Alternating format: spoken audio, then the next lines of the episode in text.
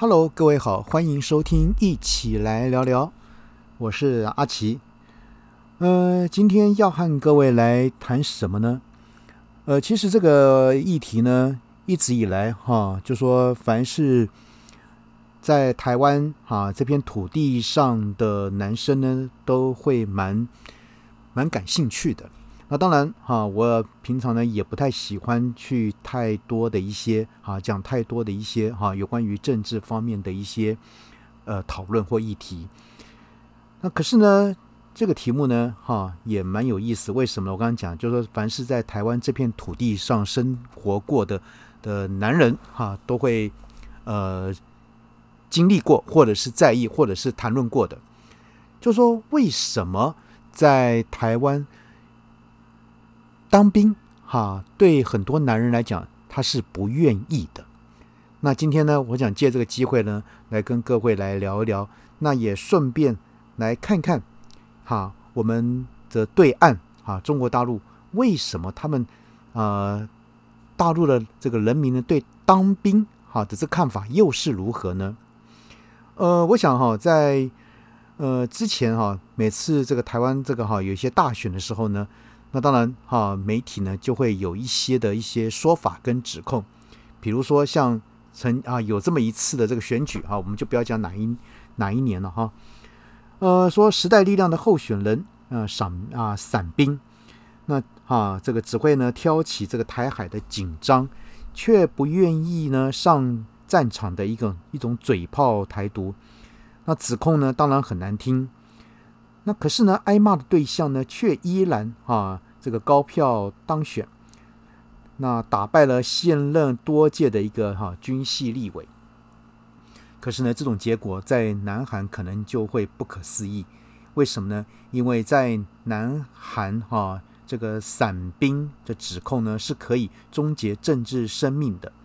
像是在二零零二年，呃，梨花大学前校长哈张唐正。正是因为儿子伞兵，才遭国会否决，那无法出任总理。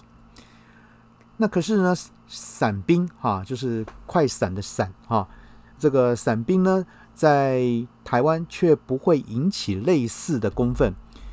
而一大原因呢，就是呢，伞兵的一个管道很多元，焦虑症是一种，高度近视也是一种。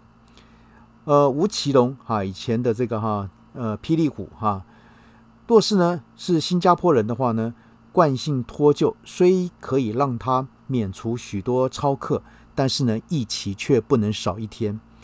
呃，连胜文呢，若是新加坡人，则要比别人多当啊当兵九周，由国家哈为什么呢来强迫帮他减肥？那可是问题来了，焦虑症、高度近视虽然是小毛病，但依然是毛病。为什么在台湾听说某人因焦虑症、高度近视而不必当兵？别人的反应不是同情，而是质疑散兵啊。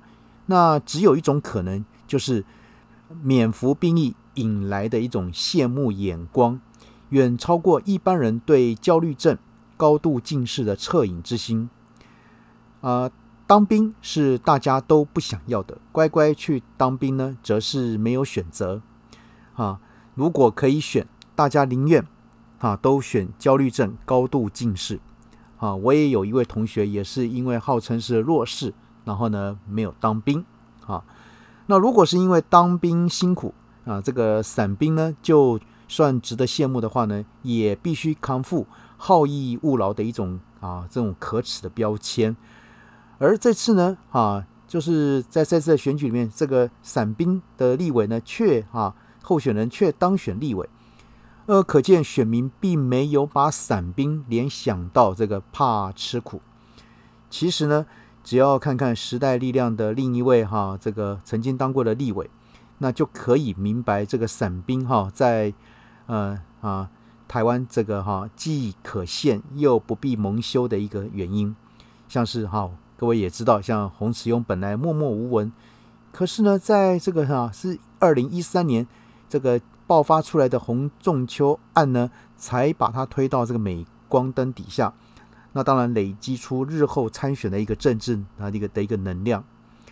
那这个案子呢发生一个月后呢，就有二十五万这个白啊白衫军上这个凯道怒吼，为冤死的男孩台讨公道。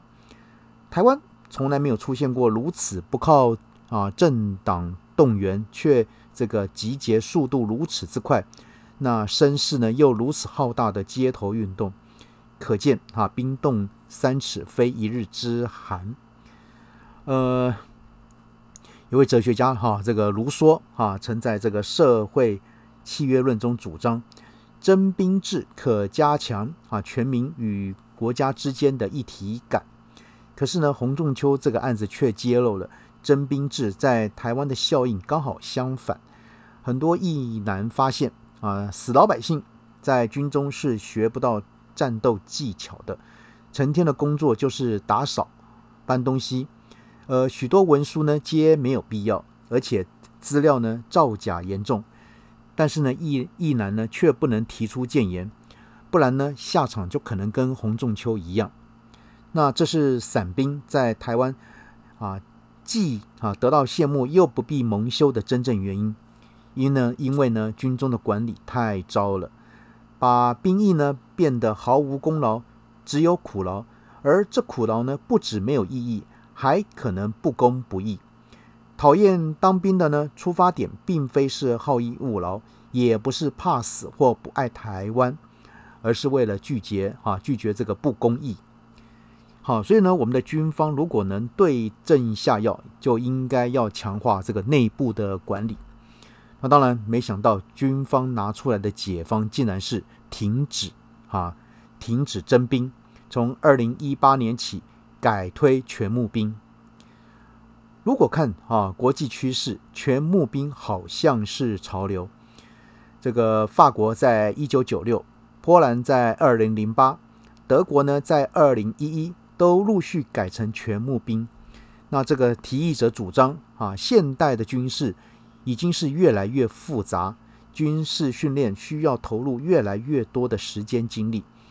若是采用征兵制，那好不容易训练成稍微可用，就要放兵员重返啊，重返这个民间。那新兵呢，又要从头训练，非常浪费国家资源。不像志愿兵役期长，那训练起来也比较划算。可是呢，哈，台湾却是状况特殊，我们都很清楚为什么呢？因为像对岸从来没有放弃武力犯台。我们若是不愿意以当兵为义务，那要怎么向对岸及哈盟友展示这个防卫的决心呢？那第二哈，这个已经强调这个哈，人民不爱当兵，并非不愿意保家卫国，而是不信任军方，无法取得民间信任的军方，又怎么可能靠募兵就募到足够的兵员呢？那果然哈，当然就有在这个。呃，媒体报道这个全募兵尚未落实啊，这个国军能力跌破最低防卫需求这样的一个哈一个报道就就发出来了。因此呢啊，全募兵反映的是就是军方的一个鸵鸟心态，不愿意呢面对现实，不想改革。那军方不改革，可能比台独更容易挑起台海的一个哈。战争啊，或是台海的紧张，这不是危言耸听。国防太弱，会让敌国觉得有机可乘而轻起啊战端啊战端，这是哈在这个在战略上的一种一种真理啊。因此呢，这个军方此时最该做的不是全募兵，而是要重新打造当兵的一个尊荣感，至少不要让人民感觉。啊，当兵是在浪费生命。我们常在台湾很多年轻人讲一句话，说当兵会变笨。我们可能都没有想过，有些国家的军队可以是人才的摇篮。当然，美国是一例。在美国啊，军方给人的印象就是有效率、专业主义、应变能力强。像这个《Fortune》哈杂志呢，就曾经在二零一零年啊就有封面是以年轻。的持枪美军那内容是退啊退役的军官如何变成商界领袖的一个新面孔。那当然，不过军方哈扮演经济引擎的最成功案例，绝对是以色列。众所周知哈，以色列是创新创业的大国，呃，征兵制对这个以色列创业文化更是居功厥伟。那首先，以色列没有死老百姓啊在军中受欺负的问题，大家都啊十八岁入伍，军官都是从义务以来拔擢，当然。就不会区分是否是为自己人，只有少数高中成绩特别优秀，将来准备用医学、法学、工程专业去效命军方的，才准啊，才获准念完大学才去当兵。呃，有两位美国作者啊，当恩·席诺跟索罗辛格，这个曾在二零零九年啊写了一本叫做《新创企业之国》。啊，这本书来解释为何征兵制在别国都培养不出创业文化，但是以色列却独独可以。那一来呢，是以色列不讲官阶大小，将军给小兵倒水是常有的事，这种扁平组织跟创业团队最相符合的一个气氛的哈。那第二呢，是以色列人呢不爱面子。只重视从错误中来学习，因此呢，没有争功诿过的一个习性。那军中开会呢，大家经常是互相检讨的，这个哈面红耳赤，没有人在做自我辩护。自我辩护是没有学习价值的，追根究底才有。呃，第三，这个以色列哈军方不要求内务，只讲一个人。要如何当好几人用？因此，当完兵，人人都变得三头六臂啊，会修飞机，也会修电脑。那这样的军方当然不会浪费任何的脑力。所以呢，哈，这本书里面有一个章节提的是哈佛、耶鲁跟普林斯顿，那讲的不是精英大学，而是负责资讯战的一个精英部队。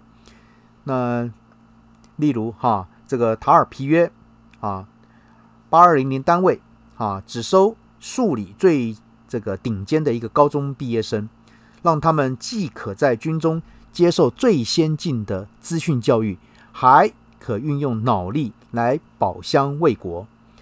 那这种单位说是服兵役，其实呢却是国家负责把你训练成高科技顶尖人才。那先是四十个月的一个密集上课，由耶路啊，撒冷这个希伯来大学负责授课与颁证学位。那上完课后呢，还要服役六年，加起来总共服役九年。但是呢，很多一男一女却认为都是赚到了。他们退伍后呢，许多成为企业的高管、创业家、天使投资人，而且会定期聚会联谊。这个人脉网络好比这个哈佛校友会。而以色列人呢，从小就向往进入这种部队，就跟美国人从小啊向往进入哈佛、耶鲁跟普林斯顿一样。呃，当然，我们不能指望台湾军方也可以打造创业人才，但是呢，当兵不应该变笨，这是一个基本的要求。当然，如果哪天呢，当兵可以变聪明，别说不必全募兵，我想。应该连女生都会争取要当兵。好，呃，今天呢，先跟各位谈这个台湾这个当兵的一个状况。